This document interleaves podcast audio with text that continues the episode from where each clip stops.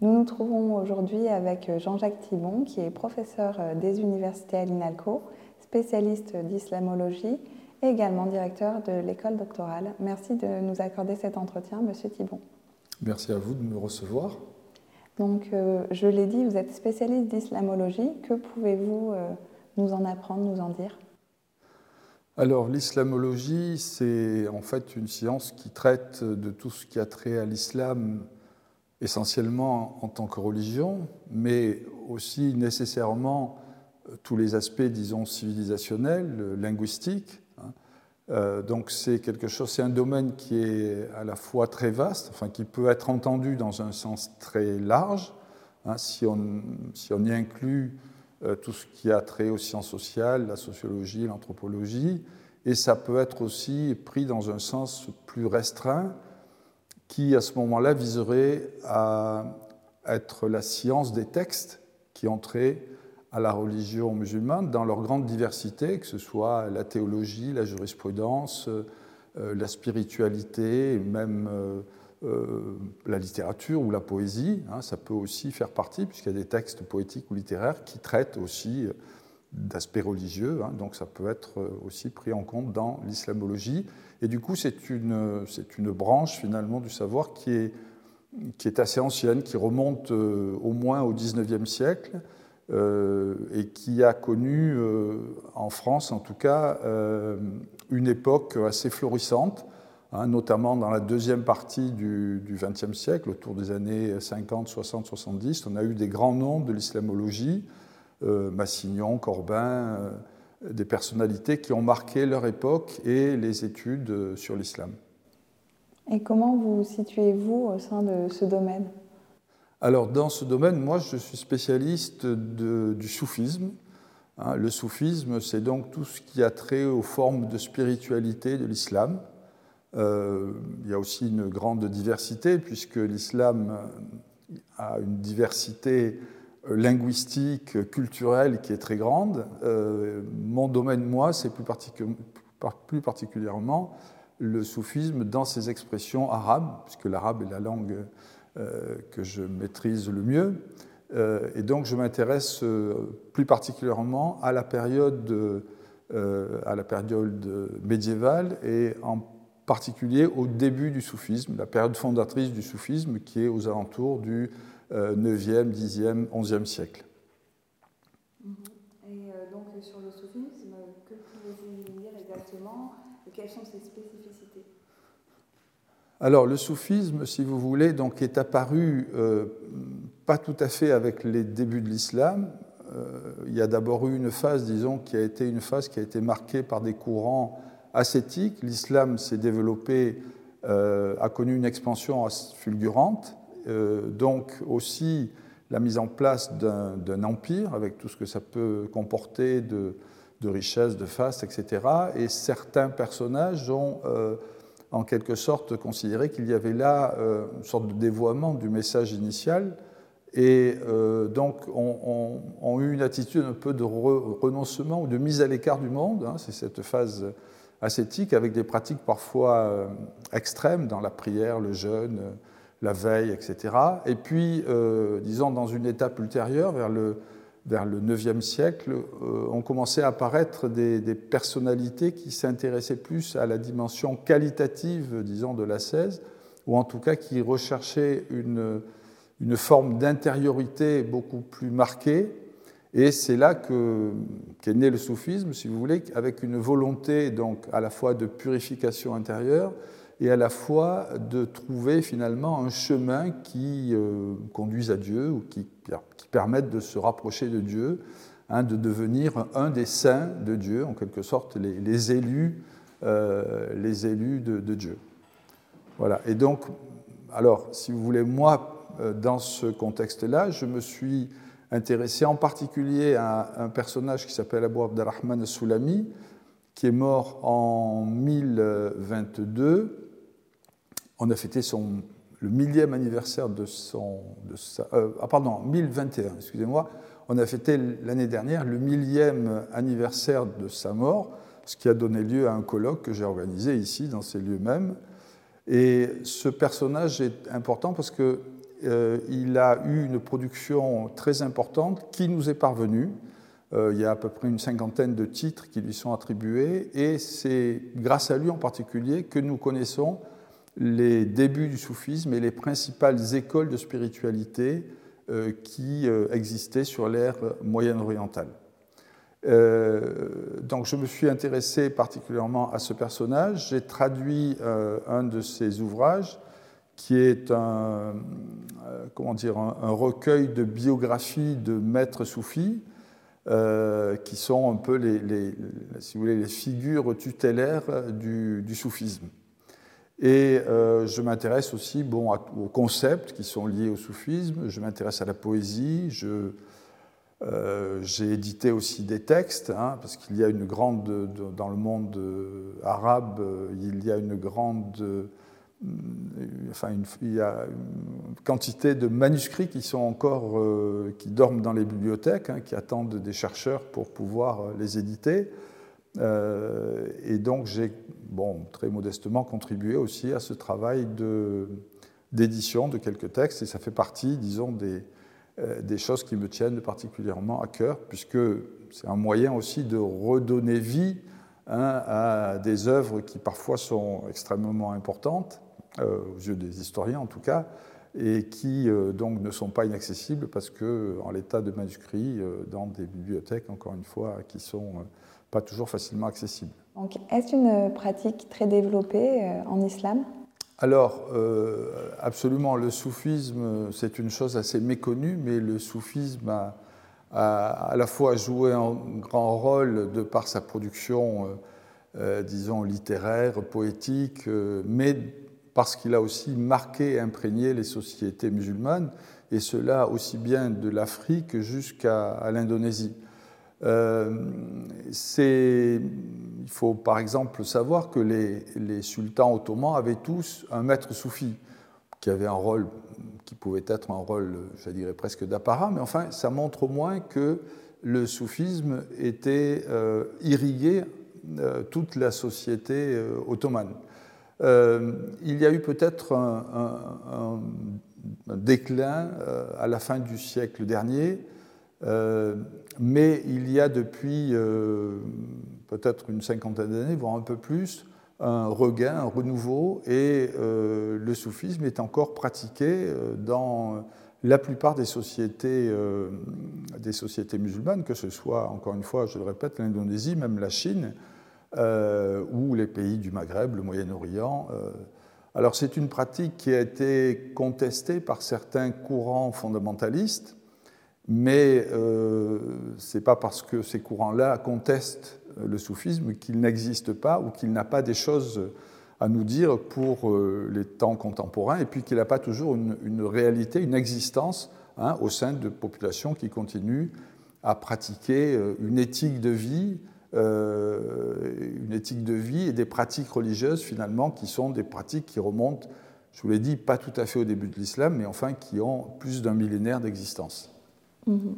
Et vous parliez euh, de méconnaissance euh, du, soufisme. Est-ce que cette méconnaissance est surtout le fait euh, des Occidentaux? Eh bien, curieusement, non.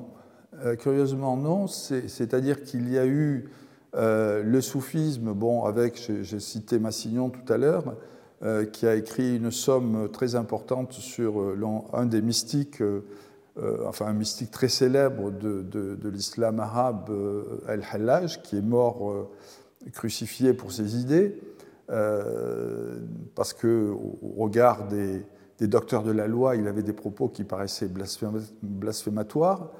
Euh, donc, si vous voulez, les, Occidentaux se sont intéressés très tôt, hein, au XIXe siècle, on a des éditions de textes, des traductions au soufisme.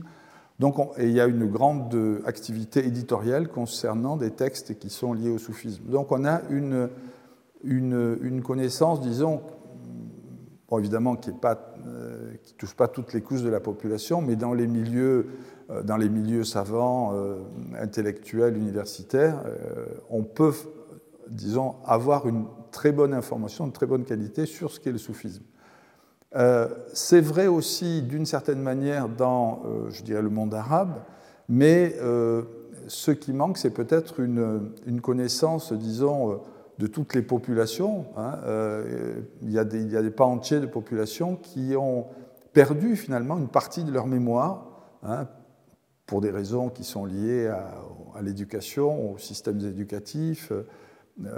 En tout cas, finalement, il y a peu de gens qui ont, euh, disons, une connaissance, euh, une connaissance complète du rôle exact qu'a eu le soufisme et de l'importance du soufisme dans les sociétés musulmanes à travers l'histoire. Hein. Certains pensent que c'est un courant un peu minoritaire, marginal, qui euh, touche quelques illuminés, quelques marginaux, alors que ce n'est pas du tout le cas.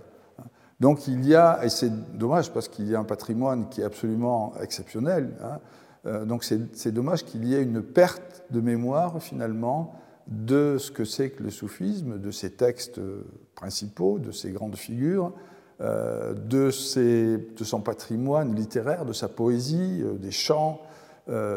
alors, encore une fois, c'est si on se place au niveau de toute la population, mais c'est vrai qu'il y a quand même encore des franges de la population ceux qui ont une pratique qui est liée au soufisme, qui, ont, qui continuent à transmettre, à perpétuer à la fois les pratiques du soufisme et puis cette tradition euh, savante du soufisme euh, qui est encore une fois particulièrement riche.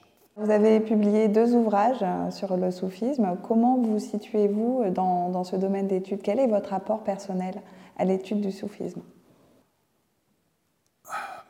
Alors c'est toujours difficile de, de prétendre, euh, voyez, de prétendre dire qu'on a apporté quelque chose d'important. Bon, c'est vrai que j'ai essayé ce texte, euh, j'ai traduit donc un, texte qui, me semble-t-il, est un texte, en tout cas pour les débuts de l'islam, qui est fondamental parce que ce, texte, dans les générations de soufis, euh, compile finalement l'enseignement de 105 maîtres soufis qui sont parmi les grandes figures du soufisme primitif hein, de la première époque. Et euh, je pense qu'il y a là euh, l'accès, donc ça donne l'accès à des, à des ressources euh, très importantes, à la fois sur le plan de la doctrine du soufisme, mais il y a aussi de la poésie, il y a aussi tout un maillage entre ces différents maîtres spirituels. On voit très bien comment les uns sont les disciples des autres, puis deviennent à leur tour des maîtres qui ont d'autres disciples. Donc on voit comment finalement se, se, diffuse, se, propage, hein, se transmet cette, cette, doctrine et ces pratiques du soufisme à travers cet ouvrage-là. Euh, plus largement, Soulami ayant écrit sur les différentes euh, euh, écoles de spiritualité de son temps, on a, et par le travail de synthèse que j'ai fait sur cet auteur, euh, il me semble que ça permet de mieux euh, comprendre euh, quel rôle il a eu justement dans l'adoption du terme soufisme pour caractériser des courants qui étaient au départ très divers. Hein, il faut voir que le soufisme, en fait, ce n'est pas quelque chose de monolithique, c'est quelque chose qui a connu dès le départ une grande variété et qui, au cours des siècles, cette variété n'a fait que s'étendre. Hein, donc, encore une fois, on, utilise un terme, mais il recoupe euh, vraiment des choses qui peuvent être très différentes, en tout cas très variées. Et à un moment donné, le fait que ce terme-là soit adopté, je pense que cet auteur, Soulami, a eu un rôle clé dans l'adoption de ce terme, alors qu'il y avait d'autres termes qui existaient pour désigner ceux qui avaient des pratiques spirituelles particulières et qui ont été ensuite donc intégrées sous ce terme générique de soufisme. Mhm. Pouvez-vous nous en dire plus sur l'étymologie de soufisme? Alors l'étymologie, elle est, elle est débattue, euh, à savoir qu'il n'y a pas de fondement dans le, dans le texte coranique. Hein, euh, bien que le, lexique et le langage des soufis puisent très souvent au, Coran, hein, mais dans ce cas, ce n'est pas vrai. Donc il y a plusieurs étymologies. Euh, soit ça viendrait de la racine souf, la laine, parce que les premiers soufis portaient des vêtements de laine, peut-être un peu euh, à l'image des, euh, des, moines chrétiens, enfin, ou d'autres populations qui revêtaient aussi la laine qui portait la laine. ça, tiré aussi, ça pourrait être tiré de la racine sofa, qui veut dire, qui signifie la pureté ou la purification. Et donc le soufisme, à ce moment-là, désignerait ce mouvement de, de purification intérieure auquel vise l'individu. Euh, il y a aussi la notion de euh, Soufa. Il y avait un groupe euh, à l'époque du prophète Mohammed, un groupe de gens qui vivaient dans la mosquée de Médine, que l'on appelait les gens de la banquette. Hein, c'était des pauvres qui vivaient de charité, de la charité publique, et qui ont constitué un modèle finalement de détachement du monde pour les soufis. Donc c'est encore une autre, une autre étymologie possible. Il y a aussi le sof, hein, le rang, euh, le premier rang de la prière, comme si les soufis aspiraient à être les premiers ou les meilleurs parmi, euh, parmi les croyants. Euh, voilà, toutes ces, toutes ces origines possibles sont, du point de vue linguistique, assez difficiles à tenir. Hein. Donc ça reste encore un sujet, c'est un sujet qui est, qui était déjà en débat au 9e et 10e siècle et on ne l'a toujours pas tranché. Et vous êtes également spécialiste de littérature à, géographique. Oui, alors bah, la géographie, vous voyez, c'est la, la connaissance finalement des formes de la sainteté. Et euh, donc, euh, j'ai, à travers cet ouvrage dont j'ai parlé tout à l'heure, je me suis intéressé à des personnages qui sont donc des maîtres soufis, mais qui sont considérés de fait comme étant des saints, et euh, je me suis intéressé effectivement aux, formes, aux caractéristiques des saints, comment apparaissent les saints euh, à travers cet ouvrage en particulier. Et c'est très intéressant de voir que euh, dans la légende dorée, par exemple, dans le, dans le christianisme, les saints sont souvent, ce qui les caractérise, c'est les miracles. Euh, alors, il y a aussi dans le soufisme plus tardif euh, l'équivalent de la légende dorée, c'est-à-dire qu'il y a beaucoup de, il y a beaucoup d'ouvrages qui parlent des miracles des, saints. Mais ce qui fait la, la particularité de l'ouvrage que j'ai traduit, justement, c'est le fait qu'il n'y a pas pratiquement de miracles. Et donc la sainteté repose sur d'autres bah, choses, hein, finalement, que le fait de produire des miracles. Et on voit bien que le saint que nous propose Soulami, il est plutôt marqué par, euh, il est plutôt qualifié par un certain nombre de vertus. Hein. Euh, l'humilité, la compassion, euh, le fait d'être l'amour aussi, qui est une des grandes valeurs du soufisme. Hein. Je n'ai pas encore parlé de cela, mais c'est un terme qui est très important dans le, soufisme. Et, donc, ce saint des, du 10e, 11e siècle, il est surtout marqué par, euh, je pense, par, une forme d'éthique, hein, c'est-à-dire euh, c'est un modèle de comportement, mais c'est pas, en tout cas, c'est pas la, pas la production du, miracle, même si le miracle est, à cette époque évidemment, n'est pas débattu, n'est pas contesté. C'est évident que euh, la chose est évidente, mais en même temps, elle n'est pas mise à l'avant, elle n'est pas mise en avant parce que ce n'est pas une marque essentielle pour qualifier la sainteté, et ce n'est pas forcément un modèle intéressant d'éducation pour les, disciples hein, ou les aspirants soufis, qui doivent plutôt se calquer sur, sur les, pratiques de leur maître, hein, sur euh, des formes de comportement donc, qui, sont, qui mettent en avant une éthique, des valeurs, euh, plus que finalement sur la recherche de phénomènes euh, miraculeux. Est-ce qu'il y a des problématiques récurrentes euh, au sein de la littérature euh, agéographique euh, Oui, il y, a des, problèmes récurrents. La, sainteté, la définition de ce que c'est que la sainteté fait partie de ces problèmes. La, la différence qu'il y a entre sainteté et prophétie est aussi une autre de ces caractéristiques, puisque si les prophètes font des miracles, hein, et ils doivent faire des miracles pour que, pour que l'on puisse, les croyants puissent adhérer à leur message, euh, le saint n'est pas forcément le même besoin, ou en tout cas, si lui aussi produit des miracles, qu'est-ce qui le distingue en fait d'un prophète hein? Et donc il y a eu beaucoup de débats là-dessus pour essayer de clarifier la différence, enfin d'indiquer qu'il y a finalement un, fossé infranchissable entre la sainteté et la prophétie. Hein? Les, les plus grands des saints ne sont jamais que sous les pieds des plus humbles des prophètes, hein, puisqu'ils ont une mission. Hein, les prophètes ont une mission qui est d'inspiration divine, ce que n'ont pas les saints. Euh, alors il y a toutes les, problématiques aussi, euh, en tout cas celles que l'on trouve au Xe siècle, parce que là aussi chaque époque a, ses problématiques. Hein. c'est ce qu'il faut comprendre, c'est que euh, le soufisme n'est pas un phénomène qui, est, qui échappe au temps, hein, aux exigences d'une époque. Hein. donc il s'adapte lui aussi à toutes les époques et il évolue, il se transforme. Et donc les, questions qui se posaient au Xe siècle ne sont pas forcément celles qui se posent au XXe siècle. Au Xe siècle, certaines des questions qui se posaient étaient, par exemple, de savoir si on pouvait être un vrai soufi si on exerçait un métier?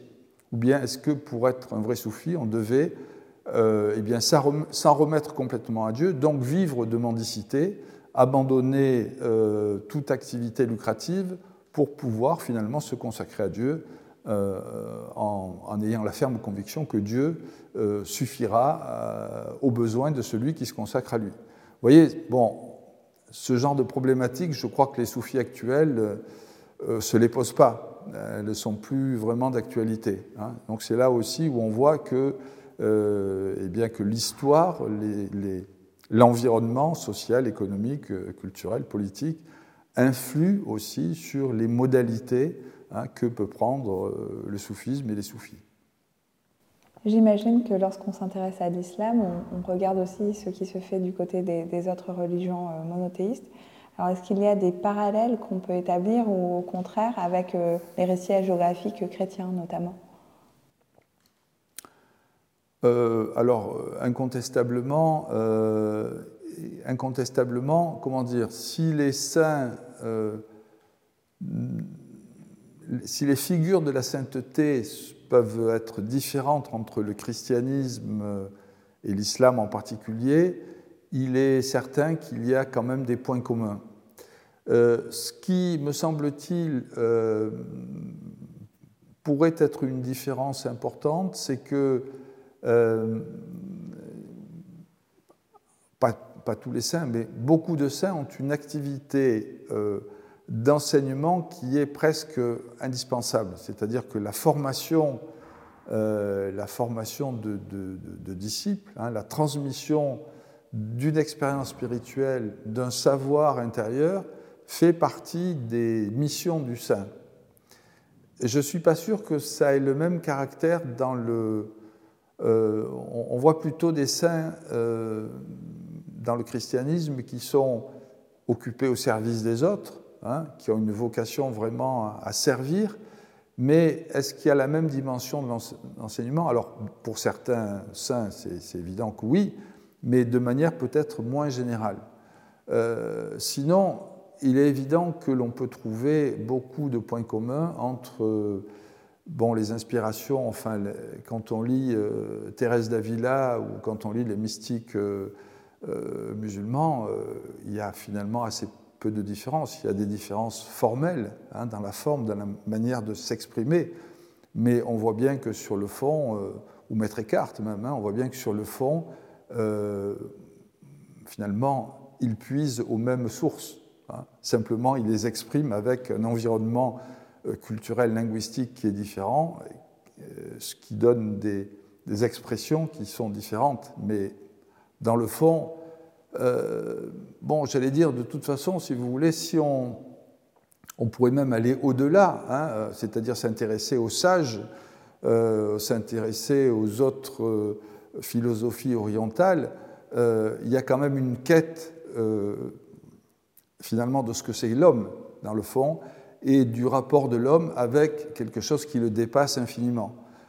donc, au point de départ, je pense qu'il y a une réflexion, enfin, il y a une méditation qui est commune, qui emprunte des chemins certes très variés, mais euh, je pense que tous, et, finalement, c'est un peu ce qui m'a intéressé aussi dans, le soufisme, euh, on se pose tous la question de savoir pourquoi, pourquoi on est là, vous voyez qu'est-ce qu'on a à faire et comment on peut finalement transcender euh, notre dimension humaine et, éminemment périssable. Qu'est-ce qui vous a amené à étudier le, soufisme alors je dirais, bon, les hasards de la vie, comme souvent, euh, les grandes orientations que tout un chacun d'entre nous peut prendre, des fois dépendent de petites choses. Euh, pour ma part, j'ai fait une maîtrise d'économie euh, d'abord. C'est comme ça que j'ai commencé ma vie d'étudiant. Et puis, euh, je n'avais pas vraiment l'intention de travailler euh, avec, avec ce que m'avait permis d'acquérir comme connaissance ou compétence l'économie. Donc, je suis parti voyager et je suis arrivé au Moyen-Orient, en particulier en Syrie, où je peux dire que j'ai été en quelque sorte euh, comment dire, fasciné par l'Orient. Hein. Je suis tombé sous le charme de l'Orient, des Orientaux, de la langue même. Euh, donc j'ai commencé à faire un voyage en Syrie, en Palestine. Euh, et puis, bon, j'ai fini par rester quelque temps en Syrie. j'ai commencé à apprendre la langue. J'ai commencé à connaître des soufis aussi. et donc, petit à petit, voilà, c'est un, un, processus un peu long. Euh, mais j'ai passé cinq ans en Syrie où j'ai donc euh, vraiment, je me suis imprégné, disons, très profondément de, de mode de vie, de valeurs, de culture, euh, et puis de la langue arabe quand même, qui a été pour moi aussi quelque chose d'assez fondamental. Donc les terrains de recherche jouent un rôle important dans votre travail? Alors, je dirais que ce premier terrain a été quasiment mon, mon terrain exclusif de recherche j'ai passé après, euh, mes terrains de recherche ont plus été les bibliothèques. Euh, comme je travaille sur la période médiévale, euh, voilà, le, seul terrain, le seul vrai terrain de recherche que nous avons, c'est les bibliothèques. Donc j'ai passé beaucoup de temps dans les bibliothèques, que ce soit au Caire, en Syrie, Istanbul, même au Maghreb. Mais le premier et seul vrai terrain que j'ai fait, c'est la Syrie, dans le fond, où j'ai vécu, et donc ça a été un terrain, mais à l'époque, je n'avais pas de, si vous voulez, je n'avais pas vraiment de préoccupation scientifique. Donc je, je n'y étais pas vraiment en tant que chercheur, enfin même si j'étais un, chercheur d'une certaine manière, mais pas euh, au sens académique du terme, vous voyez. Et quels sont les prérequis nécessaires si on souhaite euh, étudier l'islamologie? Vous avez dit que vous avez dû apprendre l'arabe, donc euh, j'imagine que c'est l'arabe littéraire. Oui, c'est évidemment c'est évidemment un, prérequis indispensable si on veut avoir un accès direct au texte, hein, donc le texte du Coran, toute la littérature des hadiths, donc des paroles et des propos du prophète Mohammed. Et puis, euh, donc ça, c'est vraiment la base. Donc pour y avoir accès, on est obligé de passer par, euh, la langue arabe, et par la langue arabe effectivement euh, classique. Et puis, bon, euh, alors après, c'est vrai qu'on peut aussi se spécialiser sur des aires différentes, hein, sur l'ère persanophone, sur l'ère turque, même au-delà, le malais, l'indonésien. Donc on peut avoir d'autres compétences linguistiques qui seront extrêmement enrichissantes, mais il me semble que l'arabe est quand même indispensable, en tout cas si on veut avoir accès vraiment aux textes fondateurs, euh, donc le Coran et le Hadith, mais aussi d'autres textes qui sont des textes, disons, de base, hein, que ce soit dans, dans, le domaine de la littérature, de la philosophie euh, ou, du soufisme, puisqu'en fait, il n'y a pas que le soufisme, hein, mais quelle que soit la branche, disons, de l'islamologie que l'on souhaite étudier, investir, on aura besoin de se référer à ces textes fondateurs qui sont majoritairement euh, en langue arabe, bon, plus tardivement en langue persane et aussi en langue, euh, en langue turque. Oui, quelle est la place de l'islamologie euh, en France? Est-ce un domaine très étudié? Et quelle est la place de l'INALCO Alors, le, si vous voulez, comme je vous l'ai dit, bon, l'islamologie a eu son heure de gloire. Depuis, disons, une, trentaine d'années environ, euh, il, y a eu, euh, bon, il y a eu un changement générationnel, c'est-à-dire qu'il y a eu un certain nombre d'islamologues qui sont partis à la retraite, qui n'ont pas été forcément remplacés, et on s'est retrouvé dans une situation où, euh, justement, il, y a, il commence à y avoir pénurie dans certaines disciplines, dans certaines branches de l'islamologie. Fort heureusement, il y a quand même eu depuis 2015 un, comment dire, une prise de conscience et surtout des moyens qui ont été, qui ont été euh, attribués par le ministère. Et donc il y a eu une première vague de création de postes qui a permis de, redonner un peu de, euh, d'étoffer un peu mieux les, enseignements en islamologie.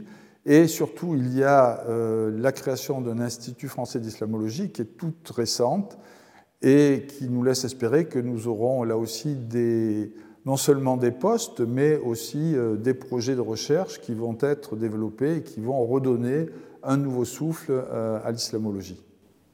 Cet intérêt euh, pour l'islam est donc, selon vous, récent Ça date de 2015, vous l'avez dit? Alors, disons que 2015 a peut-être été un choc qui a permis une prise de conscience que l'on avait un déficit de, connaissances qui a fort heureusement donc euh, comment dire, amener à ce qu'il y ait des, euh, des, actions et des décisions qui soient prises qui, pour renouveler euh, les études islamologiques.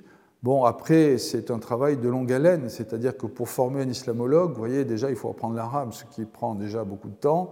donc, il faut, je ne sais pas, il faut au moins une dizaine d'années, voire plus, pour former un bon islamologue. Donc, ce que l'on met en, train aujourd'hui, euh, nous en récolterons, enfin d'autres en récolteront les fruits dans 10 euh, ans, 15 ans. Hein. Donc euh, c'est un travail de longue haleine, mais je pense que nous, enfin en tout cas, nous sommes partis sur, une, enfin, une piste, hein, ou, en tout cas des, projets qui me, paraissent euh, à la fois positif et puis euh, encourageant et stimulant. Et je pense que la création de cet institut, euh, en tout cas, nous, a, nous donne l'espoir que nous puissions développer des programmes de recherche, insérer de nouveaux chercheurs, et puis aussi en attirer, parce que bon, quand il n'y a pas de poste, quand il n'y a pas de perspective, eh bien c'est difficile de, trouver de bons euh, doctorants, et puis les former, si c'est pour qu'après ils disparaissent dans la nature, ça n'a que peu d'intérêt. Donc là aussi, ça permet d'espérer que euh, on va pouvoir redonner, euh, on va de nouveau devenir attractif hein, pour que des, des étudiants eh s'engagent sur ce parcours des études islamologiques qui est encore une fois un parcours on va revenir sur votre parcours. Donc, vous aviez parlé euh, tout à l'heure de votre séjour en Syrie qui a été absolument déterminant. Qu'est-ce qui vous a par la suite amené à l'INALCO? Alors, euh, eh bien, écoutez, j'ai fait une grande partie de ma carrière à Clermont-Ferrand. Euh, et puis,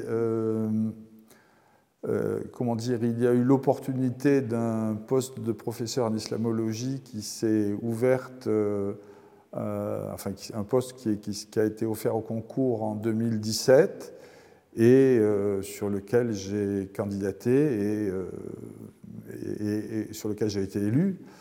Et voilà, j'en suis très heureux parce que depuis, bon, ça fait finalement assez peu de temps que je suis à l'INALCO, mais je dois dire que j'y ai trouvé un, climat de, travail, de recherche qui est très stimulant, hein, puisque, bon, finalement, à l'INALCO, euh, on, est un peu dans un. On a des contacts avec le monde entier, d'une certaine manière, hein, euh, avec la diversité euh, linguistique, culturelle, etc. C'est on a beaucoup de facilité pour avoir des échanges avec des collègues qui travaillent sur d'autres aires religieuse, linguistique, euh, civilisationnelle. Donc je trouve que c'est un, contexte qui est, très, stimulant euh, intellectuellement. Et euh, j'avoue que je me suis inséré très facilement à l'INALCO. J'ai été très bien accueilli par mes collègues. et j'ai beaucoup de plaisir à travailler avec, avec eux. Voilà, donc euh, euh, pour le moment, tout va bien. J'ai aucun, aucun regret, c'est le contraire. Hein. je suis, euh, je peux dire que je suis très heureux d'avoir eu cette opportunité finalement de passer les dernières années de, de ma vie d'enseignant dans une institution comme l'INALCO. Vous faites partie du CERMOM notamment? Oui, alors je fais partie du CERMOM, donc qui est un, un laboratoire qui euh, groupe euh, en, particulier donc, euh, des aires différentes, mais moi personnellement j'y suis avec quelques collègues pour travailler donc, sur ce qui a trait alors, bon, à l'islamologie, mais plus largement on essaie de on essaie de mettre en place des fois des programmes transversaux qui touchent à, des figures communes. Disons, là, on, a, un projet qui a été retardé à cause des questions de virus, mais vous voyez, on avait une journée d'études sur la figure d'Abraham, et on peut l'aborder à la fois donc, avec des arabisants, euh, avec le département d'études hébraïques, avec des collègues même qui sont... Euh, dans les études euh, iraniennes. Euh, donc, vous voyez, on, peut profiter de cette richesse au sein du CERMOM, là aussi de cet éclectisme, pour pouvoir, pour pouvoir concevoir des, des, projets qui sont des projets vraiment transversaux. Et ça, je trouve que c'est extrêmement intéressant. Et vous êtes aussi, depuis peu, directeur de l'école doctorale. Voilà, alors je suis effectivement, depuis quelques mois, je suis directeur de l'école doctorale. Euh, euh, donc l'école doctorale qui appartient à la DIRVED, hein, la direction euh, de la valorisation et des études doctorales, hein, qui est donc une, un, service plus large qui inclut l'école doctorale. l'école doctorale, c'est elle qui a vocation à à, s'occuper de tout ce qui est recherche, hein, enfin en tout cas de, de l'accueil euh, des doctorants, de leur insertion dans les, dans les équipes de recherche, et puis on est là aussi pour essayer de les accompagner tout au long de, euh, tout au long de leur euh, parcours doctoral. on est là aussi pour vérifier que, comment dire, qu'ils peuvent mener à terme hein, leur, euh, et soutenir leur thèse, que ça se fait de manière euh, conforme aussi euh, au droit. Donc l'école doctorale est, une, est, un lieu qui est quand même très important pour l'INALCO, hein, puisque bon, la, enfin, la recherche du côté des étudiants hein, se fait effectivement au sein de l'école doctorale. Alors, il y, a, à peu près 300 doctorants, il y a environ 200 directeurs de recherche, euh, enfin directeurs de recherche, directeurs qui encadrent ces doctorants. Euh, il y a 14 laboratoires de recherche, donc vous voyez qu'il y a une grande diversité, à l'image d'ailleurs de ce qu'est l'INALCO, hein, puisqu'il y a à la fois des recherches qui sont euh, sur le plan de, de la linguistique, euh, des sciences humaines, des littératures, de l'oralité. Euh, donc on a vraiment des, champs euh, de savoir qui sont extrêmement vastes. Et,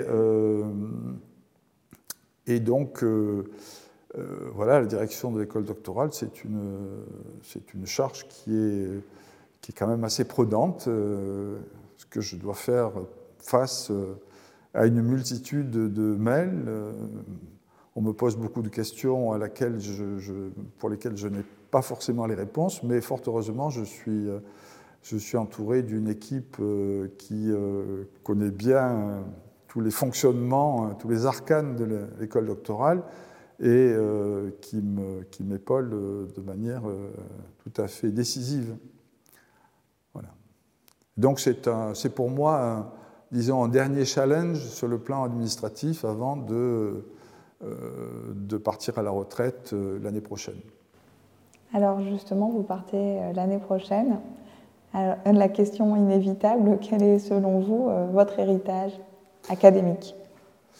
Alors ça, si vous voulez, je, pense que c'est c'est un peu tôt pour que je fasse le, bilan. D'abord, il faut que j'achève quand même. je vais peut-être avoir l'opportunité dans l'année qui vient encore de faire beaucoup de choses, je l'espère. Euh, donc je ne saurais pas dire. Euh, c'est peut-être certains de mes héritiers qui pourront dire que je leur ai apporté quelque chose. Donc j'ai quelques doctorants, j'en ai déjà eu qui ont soutenu. voilà, c'est peut-être eux finalement qu'il faudra interroger dans quelques temps pour savoir si j'ai pu leur être quelconque utilité si je leur vraiment apporté quelque chose. Alors quels sont selon vous les défis auxquels va faire face le soufisme euh, à l'avenir? Alors écoutez, je pense que ce sont les défis qu'il a toujours eu, euh, auxquels il a toujours à faire face, c'est-à-dire euh, finalement s'adapter aux, changements sociaux très importants qui, existent. Hein, le, soufisme a toujours fonctionné sur euh, la base d'une transmission de maître à disciple. Mais cette transmission, elle, euh, elle se faisait par le biais d'une fréquentation assidue que le maître, que, pardon, que le disciple euh, avait avec son maître, hein, qui lui enseignait donc un certain nombre de choses, et pas simplement d'ailleurs des savoirs théoriques, mais au contraire des savoir-être. Hein. Euh, bon, maintenant, il y a des formes de transmission de, soufisme qui se font par Internet. Euh, ça, comment dire, ça transforme complètement les relations. Vous voyez, euh, est-ce qu'on peut imaginer que Internet soit le support de méditation et tout? Bon, évidemment, je suis un peu sceptique, hein, mais euh, voilà, on, peut imaginer, vous voyez, l'adaptation, ça peut être aussi ce, genre de, questionnement.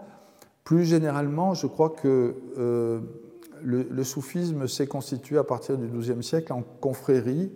Ces confréries sont devenues souvent des, comment dire, des, des institutions souvent familiales, donc une sorte d'héritage qui se transmet de, père en fils. Hein. donc on n'est plus dans une transmission où c'est le disciple, disons, le, choisi par le maître qui lui succède, hein, mais où on gère à la fois un patrimoine qui est un patrimoine spirituel, mais aussi bien souvent euh, euh, matériel, symbolique. Euh, donc il y a des enjeux évidemment derrière de pouvoir, d'argent, etc. Et en même temps, c'est ça fait perdre euh, au soufisme une certaine, euh, comment dire, une certaine légitimité, une certaine fraîcheur, parce que euh, ceux, qui sont à, ceux qui sont à la tête de ces confréries le sont souvent du fait de leur lignage, hein, et pas forcément parce qu'ils ont des compétences ou des qualités exceptionnelles. Et donc là aussi, euh, ce n'est pas quelque chose de nouveau, hein, c'est quelque chose qui est déjà relativement ancien, mais je pense que euh, ce, confrérisme va devoir se renouveler euh, sous peine de, en quelque sorte, de, se figer de se, et, de, et de risquer finalement de péricliter parce que il incarnera une forme, mais dont l'esprit aura en partie disparu.